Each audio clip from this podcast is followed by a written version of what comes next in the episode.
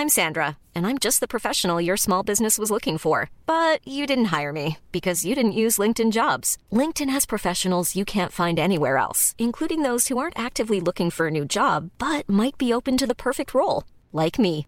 In a given month, over 70% of LinkedIn users don't visit other leading job sites. So if you're not looking on LinkedIn, you'll miss out on great candidates like Sandra. Start hiring professionals like a professional. Post your free job on linkedin.com/people today.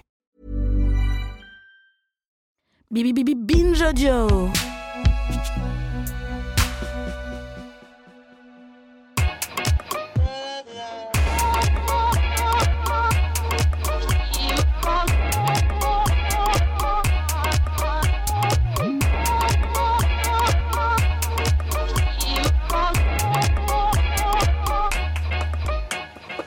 Bonjour Okaya. Bonjour Grace. Bienvenue dans ce nouvel épisode de Kif Taras, le podcast qui saute à pieds joints dans les questions raciales. Comme vous le savez, euh, ici nous parlons sans complexe d'arabe, d'asiatique, de rome, de noir, de blanc. Et donc, vous le savez aussi, euh, dans Kif Taras, on adore parler d'intersectionnalité. Pour nous, il s'agit de croiser les questions raciales avec celles de genre.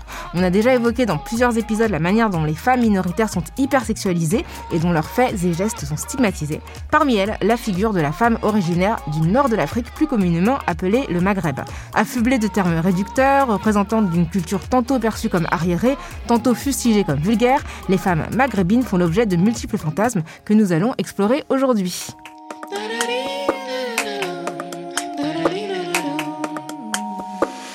Et pour en parler avec nous, nous avons invité Lisa Boutelja. Salut Lisa. Salut, bonjour. Grace, bonjour Okaya, merci beaucoup pour l'invitation. Merci. Tu es actrice et artiste, très active sur Instagram. Tu crées des images mêlant mode, culture pop et second degré. On t'a aussi vu dernièrement dans Tu mérites un amour, le film de Afsia Herzi de 2019, nommé à la semaine de la critique à Cannes, et dans Grande Nuit, La Grande Nuit, pardon, 2020, un court-métrage de Sharon Hakim qui a remporté le prix du meilleur court-métrage à Cabourg en juillet dernier. Alors tu le sais peut-être Lisa, dans Kif Taras, nous avons un rituel. Nous demandons à nos invités s'ils ou elles se situent sur le plan racial. Par exemple, Grace est une femme asiatique et moi je suis perçue comme une femme noire. Est-ce que toi tu te définis et si oui, comment? Alors, euh, moi je me définis en tant que femme française d'origine algérienne. Voilà, donc passeport rouge, passeport vert, voilà. Euh, moi j'aime pas trop le mot arabe parce que c'est assez inexact parce que nous sommes des descendants des berbères, en grande majorité. Et maghrébine non plus, ça me dérange un petit peu comme terme. Donc euh, en général, j'aime bien me définir en tant que nord-africaine. Et il y a aussi une petite euh, rectification que j'aimerais faire, c'est que ça me dérange aussi beaucoup descendants d'immigrés, notamment descendants d'immigrés de première, deuxième, troisième génération. Parce que, en fait, notre histoire avec la France ne débute pas euh, au moment où on est arrivé en France. Ma famille, par exemple, est arrivée pendant l'Algérie française. Donc, du coup, euh, je suis plutôt une, descendante de- d'une dixième génération de colonie, quoi. Plutôt, euh, plutôt- tu préfères te définir par rapport à la colonisation plutôt que par rapport à l'immigration, c'est ça ou pas parti ou c'est Ouais, descendante de colonisés. D'accord, voilà. C'est beaucoup plus clair parce qu'en fait, ça, c'est c'est court-circuit- court-circuiter les récits familiaux et les récits historiques, en fait, finalement. De... Oui, Effectivement, de commencer à l'immigration. Et c'est de- voir nos parents à travers uniquement le prisme euh, d'une émigration, immigration euh, qu'ils ont pour la plupart subi. Hein, ou, C'est ça. voilà. Oui, c'est, je, je, je comprends. ouais, Et sur, le terme arabe, tu n'es pas la seule effectivement, parce qu'on fait, il y a une confusion entre la langue en fait et la- l'identité ethnique. Mhm. Et c'est vrai que voilà, le fait d'appeler les gens qui sont originaires d'Afrique du Nord des Arabes, c'est aussi, enfin, ne tenir compte que d'une vague coloniale, alors même qu'il y a des identités ethniques et linguistiques qui sont qui sont variées en Afrique du Nord. Mais ça, c'est un- c'est tout un débat. Même l'appellation du Maghreb, c'est encore une fois. euh, Très complexe. Enfin, la, définition des différents pays africains, c'est complexe, mais merci pour ta propre définition que tu nous proposes. Et est-ce que ça, ça a toujours été comme ça? C'est une identité que tu, dont tu te réclames depuis tout le temps? Ou est-ce qu'il y a eu un moment qui a déclenché cette. euh, Enfin, qui, où tu as eu une prise de conscience? Alors, euh, disons que, bon, euh, comment mon identité s'est construite Donc, moi, je, je suis née en province. Donc, euh, bon, le racisme est particulièrement virulent euh, en province. Donc, bon, un peu comme tout le monde, j'ai eu le racisme ordinaire, les petits noms d'oiseaux, les choses comme ça. Tu venais des Vosges, c'est ça? Voilà, des Vosges, exactement. Et du coup, bah, finalement, la violence n'était pas tellement la plus intense à ce moment-là dans ma construction en tant que jeune femme d'origine nord-africaine. C'était plutôt de me rendre compte de mon identité et de déconstruire cette identité-là quand euh, je suis arrivée plutôt à l'âge adulte, à la vingtaine. Notamment, je me souviendrai toujours du jour où j'ai ouvert euh, un album de famille. Donc j'avais peut-être euh, 21-22 ans. Bon, maintenant j'en ai 25, mais c'était il y a quelques années du coup.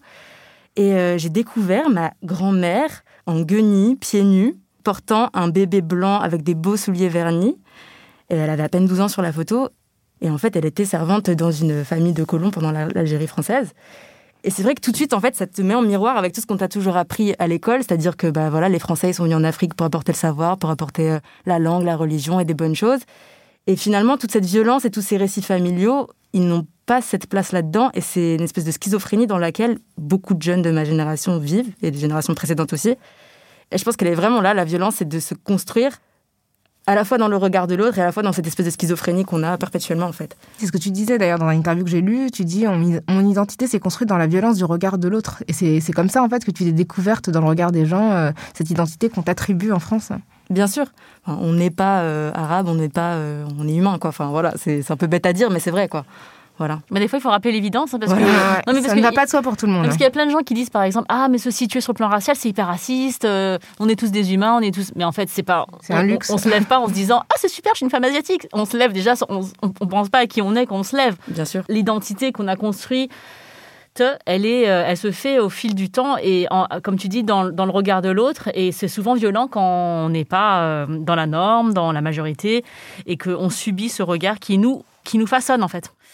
Et euh, donc, euh, on va on, a, on, a, mentionné que donc, tu es originaire des Vosges. Moi, je connais que euh, donc le, le bonbon, qui, à mon avis, n'est même pas des Vosges. Hein, la Vosgienne. Le truc avec des petites pattes de canard dedans. Tu vois. Alors là, je ne sais même pas si ça vient des Vosges en, fait, en réalité. Ah mince, peut-être peut que ça, ça n'existe plus. Excusez-moi. Euh, tu as un parcours atypique. Hein. Est-ce que tu pourrais nous raconter de ce, ce qui t'a mené là? Tu, euh, tu, travailles dans la mode, tu es actrice. Euh, est-ce que c'était quelque chose euh, auquel tu te prédestinais quand tu vivais euh, dans ta famille? Alors donc moi j'ai grandi en fait avec des rêves. Enfin, je viens d'un milieu populaire. On est isolé aussi de manière géographique, c'est-à-dire que bon, enfin, on est dans une ville de 20 000 habitants, dans une vallée dans les Vosges. Enfin, c'était rêver, c'était ma seule euh, quête d'espoir, on va dire. Et ouais, donc je suis l'aînée de ma famille. Voilà, milieu populaire, etc. Donc du coup, en fait, moi, je voulais absolument euh, m'affranchir de cette condition dès le départ, avec des rêves toujours euh, plus grands, toujours. Moi, je voulais toujours, depuis que je suis petite, voilà, m'habiller, pouvoir travailler dans la mode, pouvoir être quelqu'un, en fait, exister. Et en fait, donc j'ai su direct qu'il fallait que je travaille plus que les autres parce que si j'arrive à Paris en disant j'ai envie de travailler dans la mode, personne ne va me calculer, personne ne va me donner l'heure, clairement. donc euh, je me suis dit, il faut tu que je bien vive. Paris. clairement. Donc euh, je me suis dit, il faut que je fasse la meilleure école. Du coup, c'est comme ça que j'ai atterri à la Sainte-Martins à Londres. Donc j'ai vraiment tout tout fait pour. Qui est vraiment la meilleure école de monde de mode au monde, Oui, une des voilà. plus prestigieuses. Je me suis dit, avec ça, je mets ça sur mon CV, c'est un passeport direct pour euh, Paris. En tout cas, j'espérais, et c'était le cas. On m'a validé quand on voyait que je venais de cette école. Et mais en fait, en, débarquant à Paris après cette école-là, après être diplômée, c'est que je me suis rendu compte à quel point, enfin c'est quelque chose dont je ne savais pas vraiment, j'en avais pas conscience avant, à quel point c'est un milieu blanc, bourgeois et très codifié, et des codes dans lesquels je n'avais pas grandi, des codes que je n'avais pas finalement. Et je me sentais très mal à l'aise dans beaucoup de situations et, et de manière un peu épidermique. C'est aussi un peu comme ça que j'ai commencé à mettre mes looks sur Instagram, à vouloir m'affirmer, affirmer mon identité, affirmer mon look. C'est comme ça que j'ai créé mon Instagram, que j'ai j'ai commencé à, à me dire, bah tiens, si je mixais un peu des, des éléments qui sont propres à moi, à la culture dans laquelle j'ai grandi, à la culture pop dans laquelle j'ai grandi aussi, en mixant par exemple une écharpe Algérie avec du Chanel que je pouvais avoir dans les shootings parce que je travaillais dans des magazines, en euh, mettant une chicha euh, soudainement dans la neige pour créer une image mode, mais pas comme on le voit parce que c'est vrai que bon des chichas dans une image mode on n'en voyait pas trop avant.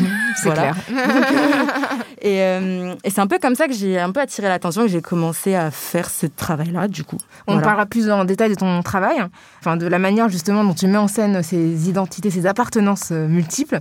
Alors dans une interview pour le magazine Antidote, tu dis que le manque de représentation est un tueur de vocation. Est-ce que tu manquais de modèles étant enfant? Et quel effet tu penses se produire justement aujourd'hui sur les, les plus jeunes? Et quel effet ça avait sur toi le manque de représentation si c'était le cas? Bien sûr. Alors, bah, le manque de représentation est un tueur de vocation parce que si on ne le voit pas, on peut pas s'imaginer l'être en fait. C'est-à-dire que, bon, en grandissant, certes, il y avait des chanteuses d'origine maghrébine, beaucoup, d'origine nord-africaine. Il y avait. euh, enfin, voilà, il n'y avait pas vraiment de figure de. de, de- Enfin, il n'y avait pas de grande variété. Et puis, les, les mecs, ils étaient footballeurs ou euh, humoristes. Enfin. C'était beaucoup, beaucoup de mal à s'identifier. Moi, mes, mes stars, c'était Rihanna, c'était Beyoncé. Heureusement qu'elles étaient là, d'ailleurs, Mhm. parce que c'est vrai qu'à la télé, euh, enfin, vrai que dans la mode, de pouvoir. dans la mode spécifiquement, il y a vraiment une absence totale de des femmes arabes, Ah, des femmes euh, orientales. Enfin, je sais pas comment, voilà, tous ces mots là. euh, enfin, Ouais, aussi bien comme créatrice Oui. que il y a Bouchra Jarrar, mais c'est vrai qu'on peut pas en citer beaucoup. Tant- Aussi bien comme créatrice que comme mannequin. Il y a Farida Kelfa aussi à l'époque, mais c'est vrai que c'est quelques noms. euh, Après, la mode, c'est très spécifique parce que, en fait, finalement, l'arabe, elle est. Enfin, l'arabe de France, c'est-à-dire euh, l'algérienne, la marocaine, la tunisienne, du Maghreb, elle est vue comme l'arabe pauvre. Et comme, bon, on vend, on vend au pays du Golfe, la saoudienne, elle n'a pas envie d'aller acheter euh, l'image de l'arabe de France, quoi. Enfin, Mm.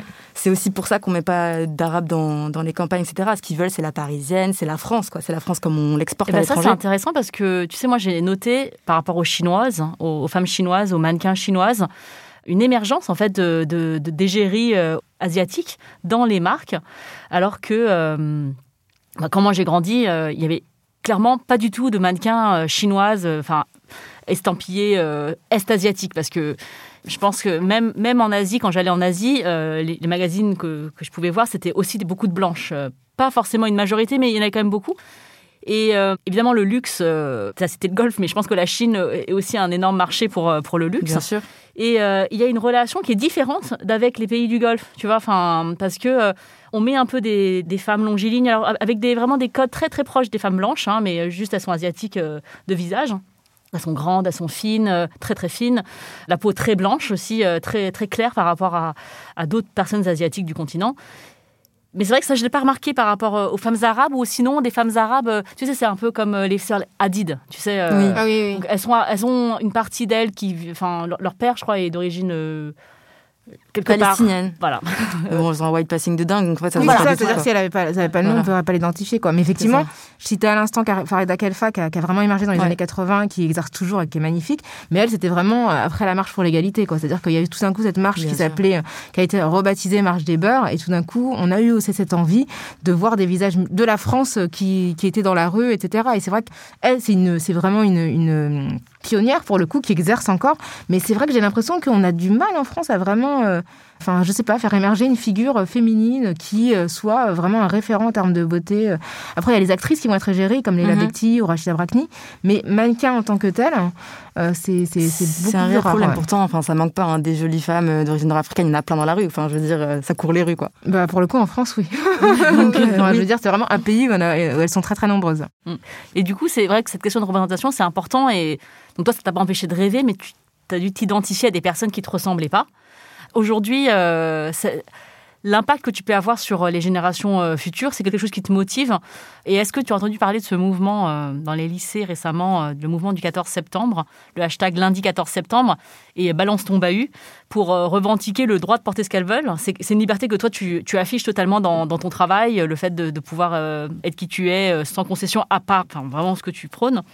Comment t'as, enfin, est-ce que tu as suivi ça, le fait euh, de, de ces jeunes femmes? Jean-Michel Blanquer, euh, ministre de l'Éducation, qui dit euh, qui dit qu'il faut porter des tenues normales et euh, Voir des tenues tenues républicaines. républicaines. Mhm. et euh, avec ça, on se souvient de la collégienne de 15 ans qui était scolarisée à Charleville-Mézières, qui avait été interdite de, de cours au motif qu'elle portait une jupe trop longue, une jupe noire trop longue. Ça, c'était en 2015.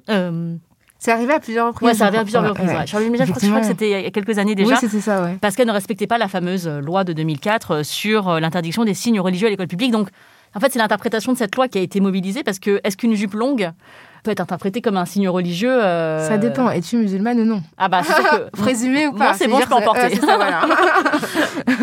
Est-ce qu'on présume que ta jupe est- a quelque chose à voir avec ta religion Et auquel cas, certaines jupes vont être considérées comme religieuses et d'autres non. Il y avait eu un problème aussi avec une jeune Toi, fille. par exemple, aujourd'hui, Ouais, c'est ça, là je suis en tenue islamique. Mais j'ai la tête découverte. Est-ce que ça passe? Limite, Mais c'est vrai, c'est- c'est- alors que toi, Lisa, ça va tuer euh, vraiment. Alors, t'es pas républicaine, mais. Elle a un euh, crop top, Ouais, un c'est crop ça, top, attention. une Une mini-jupe. Oups Mais c'est pas religieux. Après, moi, je suis euh, totalement pour que les meufs, elles, elles puissent mettre ce qu'elles veulent, quoi. Mais en fait, le problème, et là, ça rentre en compte dans, dans l'intersectionnalité de mon identité, c'est-à-dire que pour moi, en fait, le droit de vouloir mettre des mini-jupes, en fait, ça rentrerait presque dans un truc d'émancipation sexuelle, donc j'ai pas envie de faire partie parce qu'en fait, on est hyper sexualisés, nous, les femmes d'origine maghrébine, et de dire que euh, j'ai envie de mettre des mini-jupes et c'est ça qui va me libérer, non.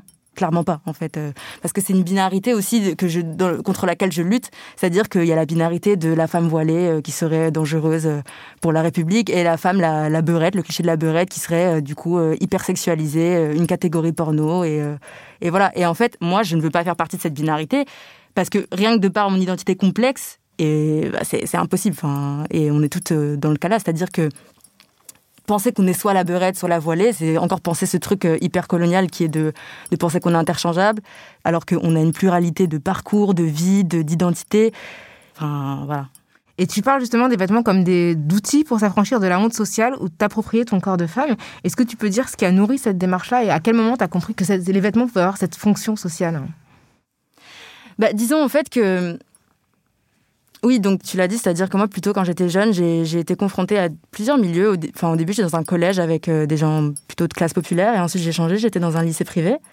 Et là, j'étais confrontée du coup à des gens euh, riches. donc du coup, clairement, pour moi, les vêtements, c'était un peu un moyen de m'affranchir de la honte sociale et de dire que, voilà, je peux être habillée euh, pour 15 balles, mais je vais flex et je vais, je vais slay et tout va, et voilà. Et, comment tu faisais du coup en étant lycéenne pour justement parce que ça a priori c'est pas le moment de sa vie on a le plus d'argent. Moi je farfouillais partout hein. j'allais dans les fripes euh, enfin je passais ma vie à faire ça à, chiner sur le net etc je passais vraiment ma vie à faire ça, à faire ça c'était ma passion donc euh, clairement euh, c'était pas du temps perdu. Mais ouais mais en fait je pense que en fait en tant que femme on est on est élevé dans dans l'idée en fait que notre propre corps, le simple fait d'être une femme et d'avoir une enveloppe corporelle féminine, ça peut nous mettre en danger. Et le simple fait que de sortir dans la rue, il faut faire attention, nous faire attention à, à ce qu'on met, à nos comportements, à pas parler trop fort, à, à pas mettre de mini-jupe, à pas, enfin voilà. Et donc voilà. Et du coup, le, vêtement pour toi, c'était une manière de, de, de, un petit peu conjurer ces injonctions qu'on fait aux femmes de ne pas se mettre en danger du fait, simple, simple fait de leur Bien corps. sûr, mais c'est une arme en fait. Et euh, voilà. non, non, mais. Euh, mais tu as évoqué justement un terme dont on voudrait parler euh, à l'instant. Oui, tu as, tu as dit le terme beurette, qui est un terme chargé. Et euh, donc, tu as même été plus loin parce que tu as créé le terme beurretocratie, qui est donc euh, le gouvernement des beurrettes, par les beurrettes. Je sais pas comment. On en parlera à la fin. c'est hyper. Euh, donc, il y a beaucoup de. Donc, ce mot beurette, c'est un terme qui est péjoratif pour la plupart du temps quand c'est une insulte. Hein, qu'on appelle une femme une beurette, ça peut pas être un compliment. Bah, c'est une chose qu'on a récolté enfin de, de, témoignages de personnes. Donc c'est un concept qui est au croisement de fantasmes et d'oppression raciste postcoloniale orientaliste, sexiste. C'est ce qui cristallise euh, tout ce qui angoisse la France. Et euh, on, toi, tu l'as dit, que euh, ça participe de cette hypersexualisation, de l'érotisation du, corps des femmes non blanches, le fait de les considérer comme étant accessibles par rapport à cet imaginaire colonial, de la prostitution coloniale, le fait de, ne pas être derrière les moucharabia, mais d'être dans la sphère qui est accessible aux blancs. Et donc la, la, beurette, elle, vraiment, elle cristallise cet imaginaire-là. Toi, justement, est-ce que ça te dérange qu'on l'utilise? Ah, clairement. C'est-à-dire que pour moi, le mot beurette, c'est une réappropriation. Donc c'est la réappropriation d'une insulte, mais c'est clairement pas une revendication de dire je suis une beurette, etc. Non, c'est un mot extrêmement violent et malgré toutes ces belles images, ces images drôles, ces captions sur Instagram, euh, on pleure des larmes de sang en vrai, parce que c'est très très grave. Enfin, ça vient d'une histoire très très très douloureuse ce mot. Et euh, quand est-ce que tu l'as entendu pour la première fois? Et qu'est-ce que quel effet ça t'a fait? Alors là, la première fois, mais je pense qu'on l'a on l'a presque toujours entendu hein, euh, à l'adolescence. Enfin, moi, je fais partie de cette génération où ça ne veut pas dire comme des personnes qui sont peut-être un peu plus vieilles que moi, simplement jeune fille. Enfin, le, féminin de beurre, quoi. Mm.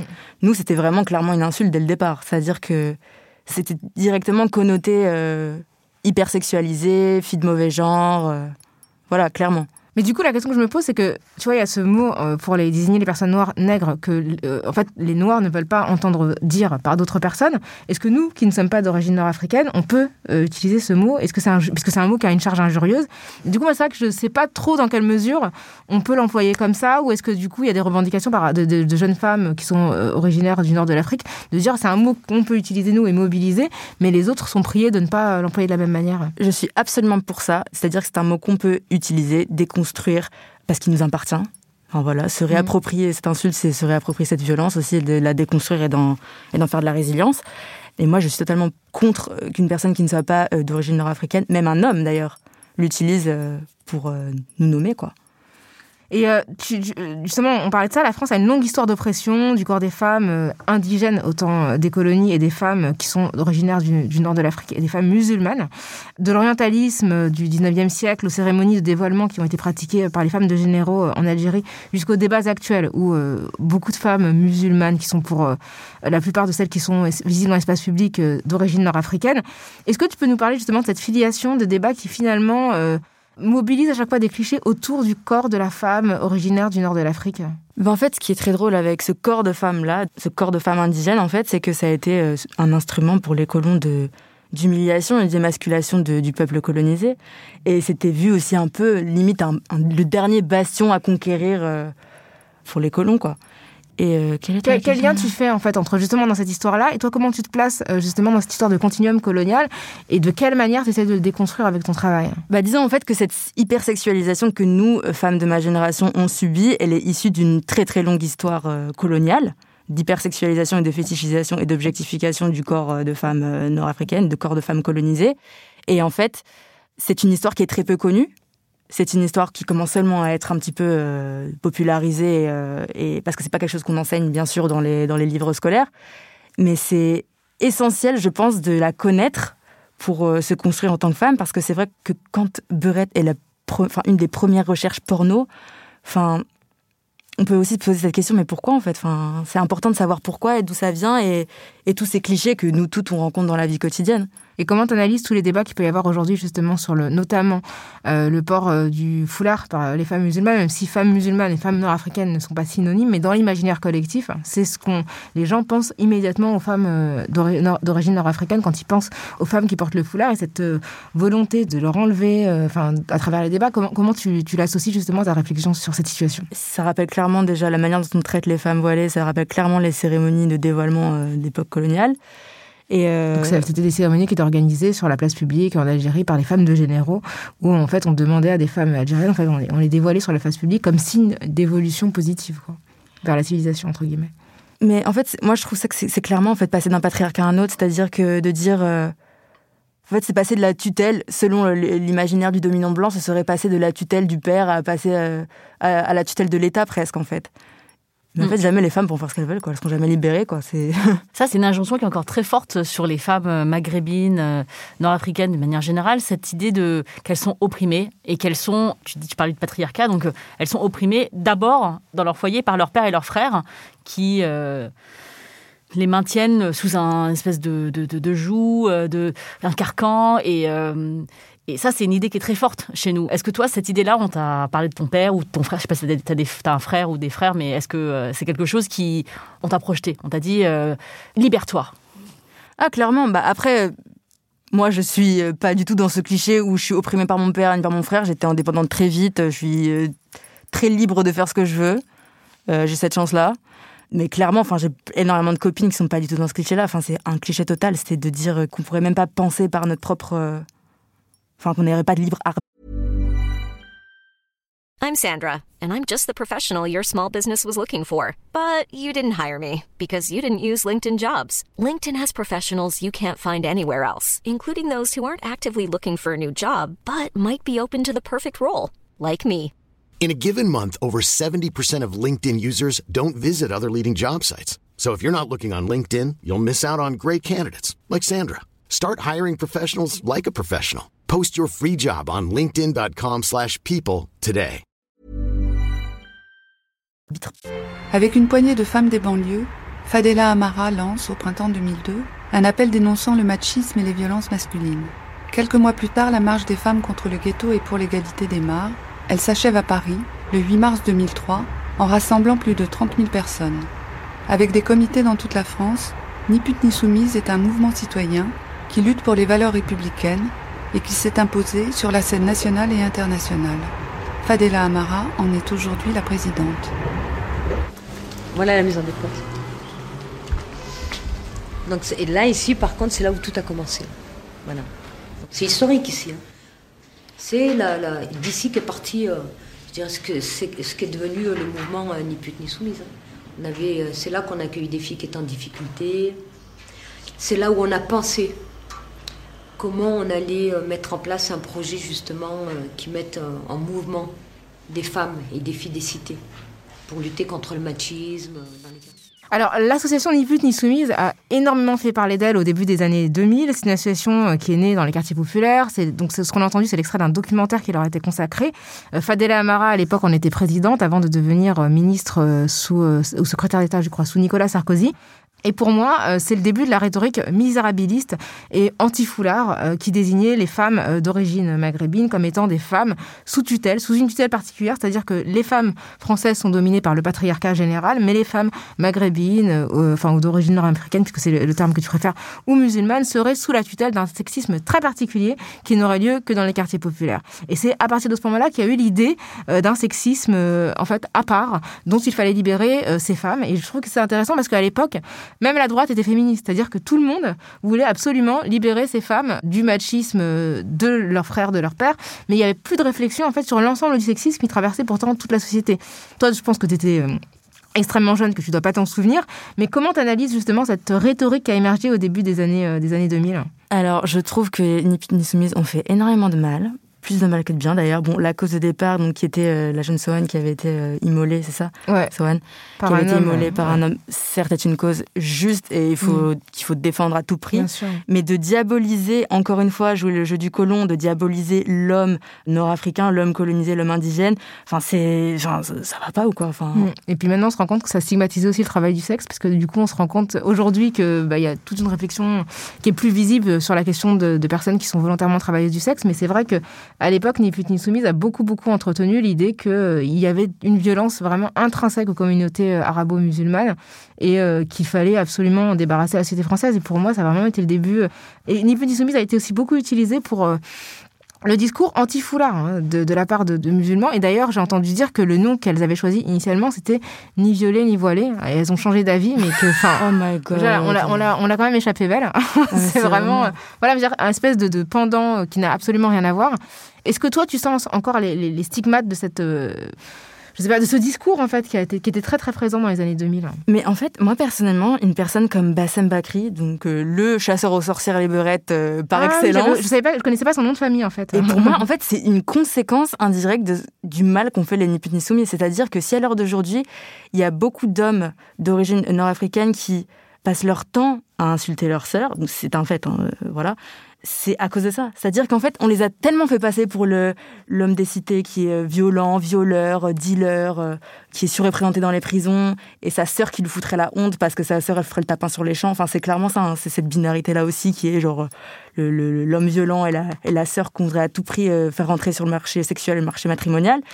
Enfin bref. J'ai l'impression aussi qu'il y a eu la figure de la femme d'origine maghrébine exemplaire. C'est-à-dire qu'il y avait aussi cette femme qui était euh, très républicaine, qui était contre le sexisme. Et contrairement à son frère qui était complètement marginal, fauteur de troubles, elle était la femme icône de la République. Enfin, on avait même à l'époque mis des visages des filles ni putes ni soumises sur le fronton du Sénat. Alors que enfin, des femmes au Sénat, il n'y en a quand même pas euh, tant que ça surtout à l'époque. Et du coup, il y avait quand même cette idée aussi de la femme qui est bien, qui, faut, qui, qui doit venir du bon côté en fait de la République, et l'homme qu'il faut qu'on mette de l'autre côté parce que lui, au contraire, il est euh, violent, il est dangereux. Et je trouve que dans là, on a dit plusieurs fois euh, de Jean-Michel Blanquer à, à, ce documentaire sur les soumises, le terme, on mobilise le terme républicain tout le temps. Tu sais, c'est-à-dire mmh. que je trouve que dans la symbolique, ça nourrit ce sentiment de ce conflit de loyauté. Tu sais que des enfants descendants de, de, de colonisés, d'immigration, déjà nourrissent de manière assez précoce parce que quand tu vis, quand tu grandis en ayant un chez toi qui est différent du dehors, eh bien, il y a, enfin, en tout cas, c'est comme ça que je l'ai vécu. Il y a un sentiment de,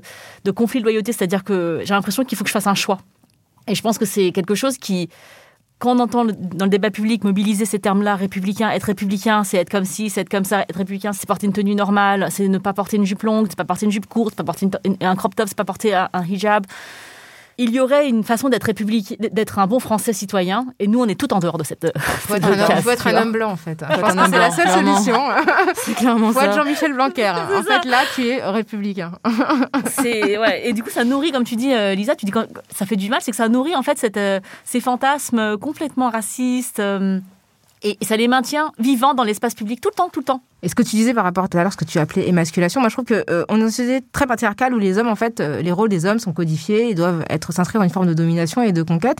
Et que comme en fait, les hommes d'origine maghrébine sont absolument tout le temps euh, placés au bas de l'échelle, attaqués, etc., etc., on se demande dans quelle mesure ça ravive pas une volonté de, s'exprimer dans une forme de, justement ce que tu disais par rapport à Bassem, d'investir une forme de masculinité hyper violente, justement pour compenser en fait les, les, tu vois, les, stigmatisations quotidiennes et permanentes. Et du coup, quand tu dis que c'est que d'une certaine manière c'est l'enfant de post ni ni soumis, c'est que c'est comme s'il avait été tellement montré du doigt que lui-même a pris à réinvestir un espèce de rôle qu'on attendait de, de, de, de ce qu'il est. Quoi. Pour moi, c'est clairement ça.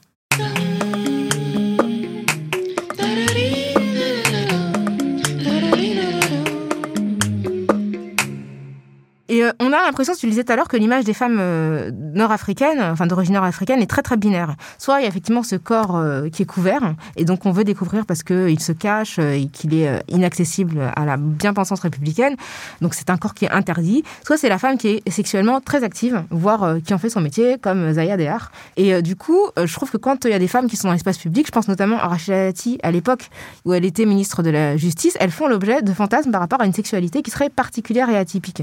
Et je me souviens de ce livre qui s'appelait Belle Amie, qui racontait l'histoire de Rachel Dati à l'aune de, en fait, d'une conquête de sa trajectoire sociale qu'elle aurait eue euh, par rapport à des faveurs sexuelles qu'elle aurait accordées à X ou Y. Enfin, espèce de cliché, mais ça l'a beaucoup accompagnée dans sa trajectoire. Et c'est la première fois que j'entendais une femme politique française décrite de cette manière, d'une manière en fait aussi vile, hein, parce que c'était vraiment très injurieux par rapport à ses compétences, même si je suis absolument pas d'accord avec ce qu'elle défend. C'est quand même une femme qui était magistrate. Et il y avait toujours cette suspicion de, en gros, elle a couché pour réussir parce que c'est ce à quoi sont bons, sont bonnes uniquement les femmes d'origine nord-africaine. Qu'est-ce que tu en penses? C'est-à-dire qu'une femme même euh, de pouvoir sera toujours euh, réduite à son statut de entre guillemets beurette. Elle s'était même d'ailleurs fait appeler de la sorte par euh, je ne sais plus qui d'ailleurs, mais elle avait reçu cette insulte.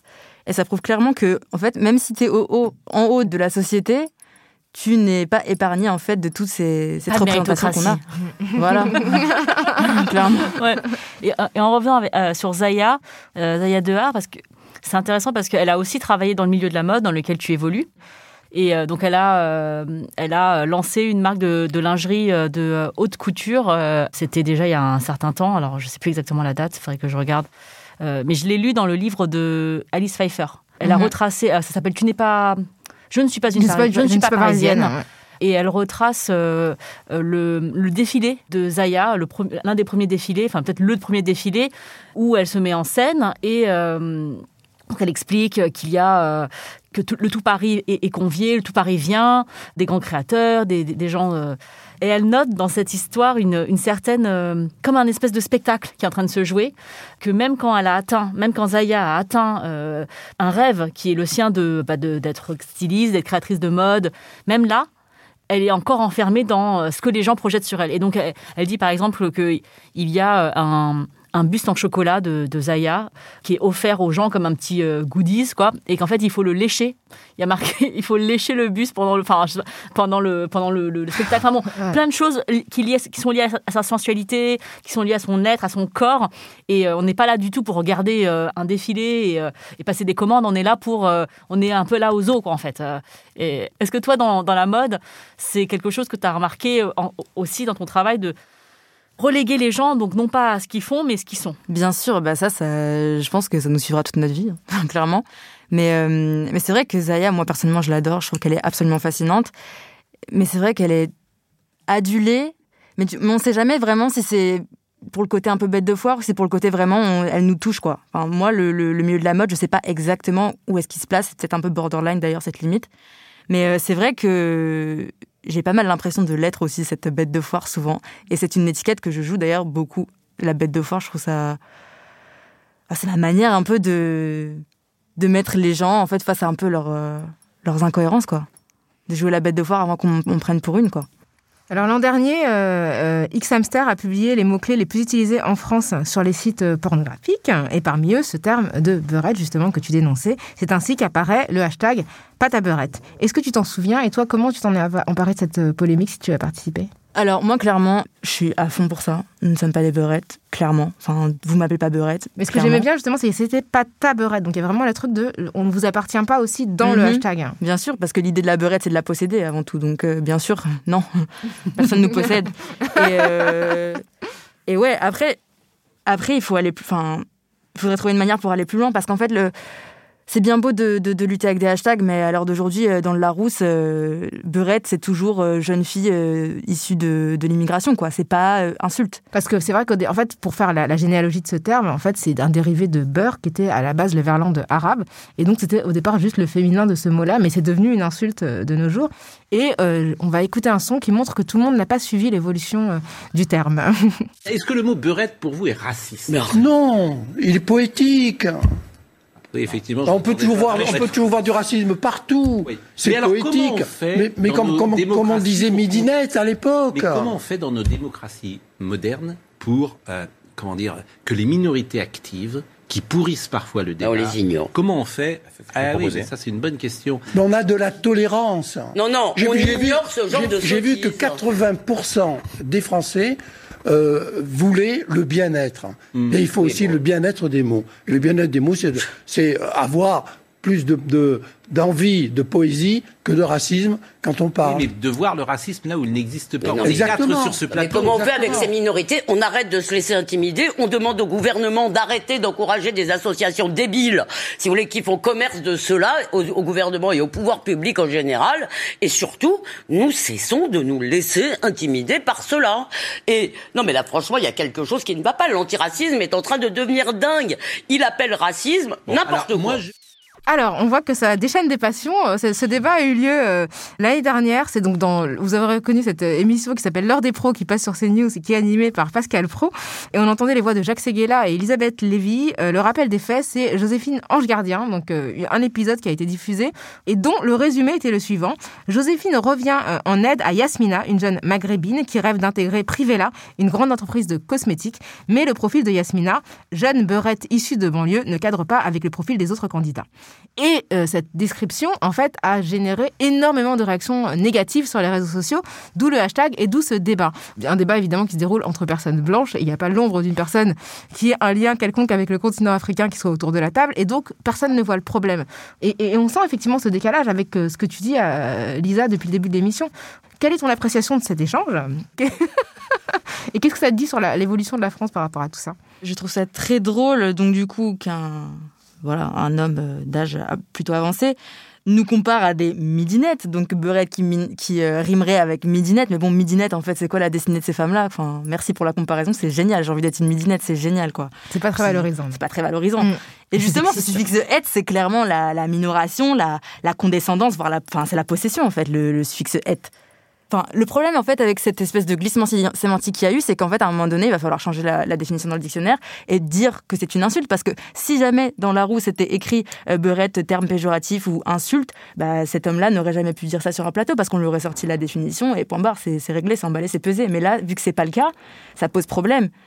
Donc, euh, Ça montre bien que les définitions du dictionnaire sont aussi euh, une question de rapport de force. Hein. On se rappelle qu'il y a encore quelques années, la colonisation était considérée euh, par le Larousse, me semble-t-il, comme une mise en valeur.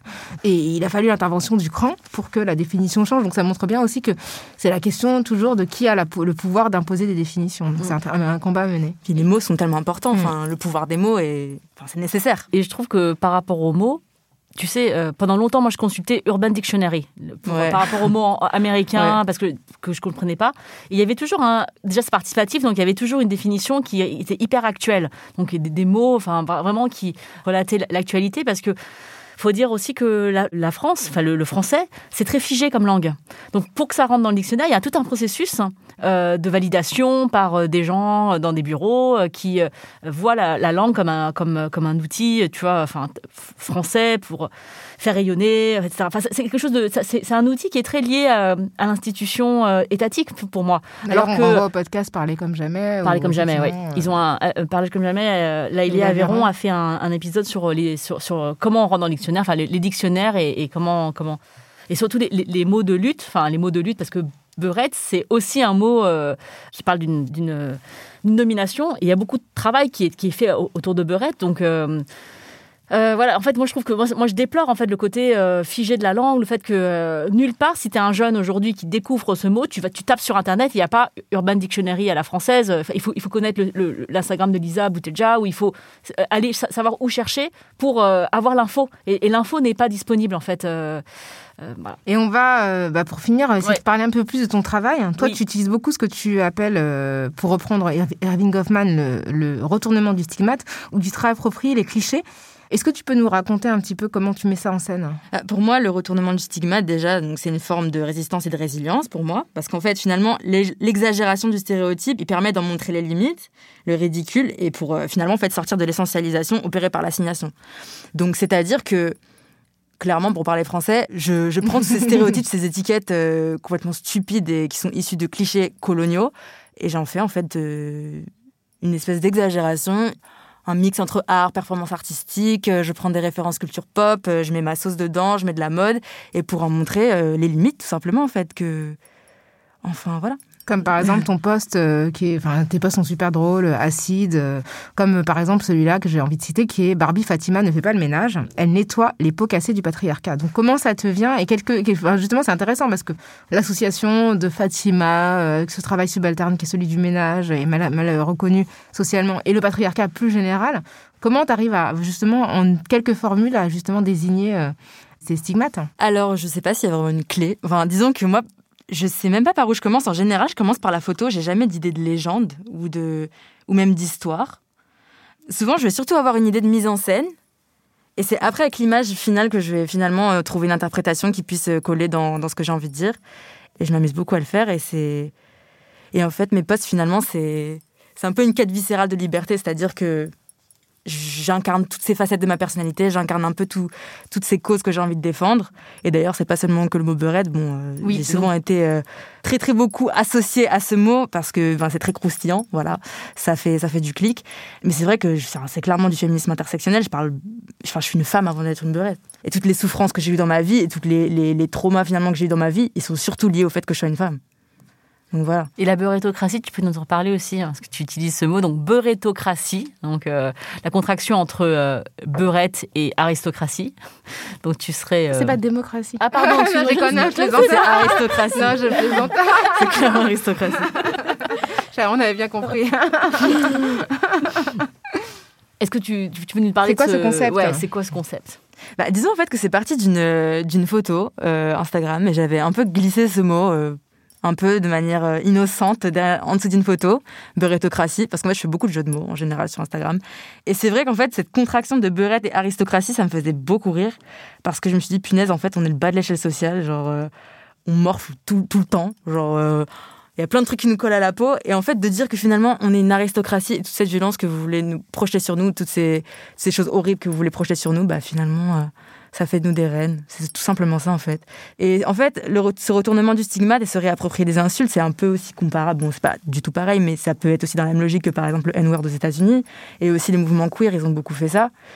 Et voilà, c'est se réapproprier cette, euh, ces- injonctions, ces violences, tout simplement. Merci beaucoup. Ouais, Moi, j'ai juste une question, euh, Lisa, sur euh, le, la réception de ton travail. Parce que, évidemment, euh, enfin, moi, ça n'a jamais fait de doute. euh, comme on t'a dit avec Rokaya, ça faisait très longtemps qu'on voulait t'inviter, qu'on n'avait pas trouvé l'occasion, donc on a créé l'occasion euh, cette fois-ci. Il ne fait pas du tout doute que tu es une femme féministe. Est-ce que tu as reçu dans ton travail euh, le soutien euh, enfin, du féminisme d'une manière générale? Parce que je vois que as des, enfin, tu nous as envoyé des, des chouettes interviews de toi euh, d'Antidote, qui est un, magazine plutôt de mode, ou bien euh, Click, qui est un média assez mainstream, mais qui quand même, euh, on va, on va, enfin, c'est pas très féministe. Enfin, je veux dire, c'est plutôt même urbain, on va dire, urbain dans le sens où comme tu es d'origine nord-africaine, bon bah on te classe dans le côté urbain. Est-ce que les féministes t'ont soutenu? Bah, disons que le fait d'être euh, follow par Virginie Despentes euh, en dit long. Donc, euh, Ah, je, bah, ça va, je alors. dirais juste ça. Ça va. Par Audrey, par Grace. euh, Mm, t'es mm, validé, c'est le bon. gagnant, j'ai rien à dire de plus. Très bien, très bien. Merci beaucoup Lisa, c'était un plaisir et énormément de choses à dire sur ce sujet. C'est la fin de ce numéro de Kif Taras, donc avec Lisa Boutelja, actrice et artiste, que nous vous invitons à suivre sur Instagram. Et n'hésitez pas à nous faire part de vos opinions sur l'échange qu'on vient de mener. N'hésitez pas à suivre Lisa sur ses réseaux et à commenter euh, euh, ses posts. Moi, j'aime beaucoup la Kalachicha. Euh, voilà. Euh. si vous avez des commentaires des questions, si vous êtes choqué par, par Lisa Boutelja, attention. euh, vous pouvez aussi vous exprimer. hein. On est, euh, On est pour, la, pour la liberté d'expression. Oui, c'est très à la mode Voilà, en ce c'est- moment. Euh, donc n'hésitez pas, écrivez-nous à kiftaras at binge.audio ou contactez-nous sur les différents réseaux sociaux en suivant kiftaras sur Twitter et sur Instagram et aussi sur la page Facebook avec le hashtag kiftaras partout. Kif Tara, c'est un podcast produit par Binge Audio et réalisé aujourd'hui par Adèle Italel Madani. Merci à Camille Rogache, à Naomi Titi pour l'édition. On se retrouve dans 15 jours pour un nouvel épisode avec un nouveau thème. Merci Grace. Merci Rogeya. Merci Lisa. Merci, Merci Lisa. à vous.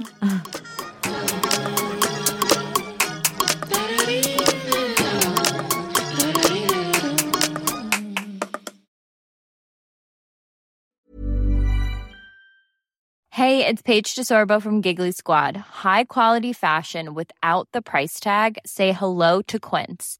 I'm snagging high-end essentials like cozy cashmere sweaters, sleek leather jackets, fine jewelry, and so much more. With Quince being 50 to 80% less than similar brands. And they partner with factories that prioritize safe, ethical, and responsible manufacturing. I love that. Luxury quality within reach. Go to quince.com slash style to get free shipping and 365 day returns on your next order. Quince.com slash style.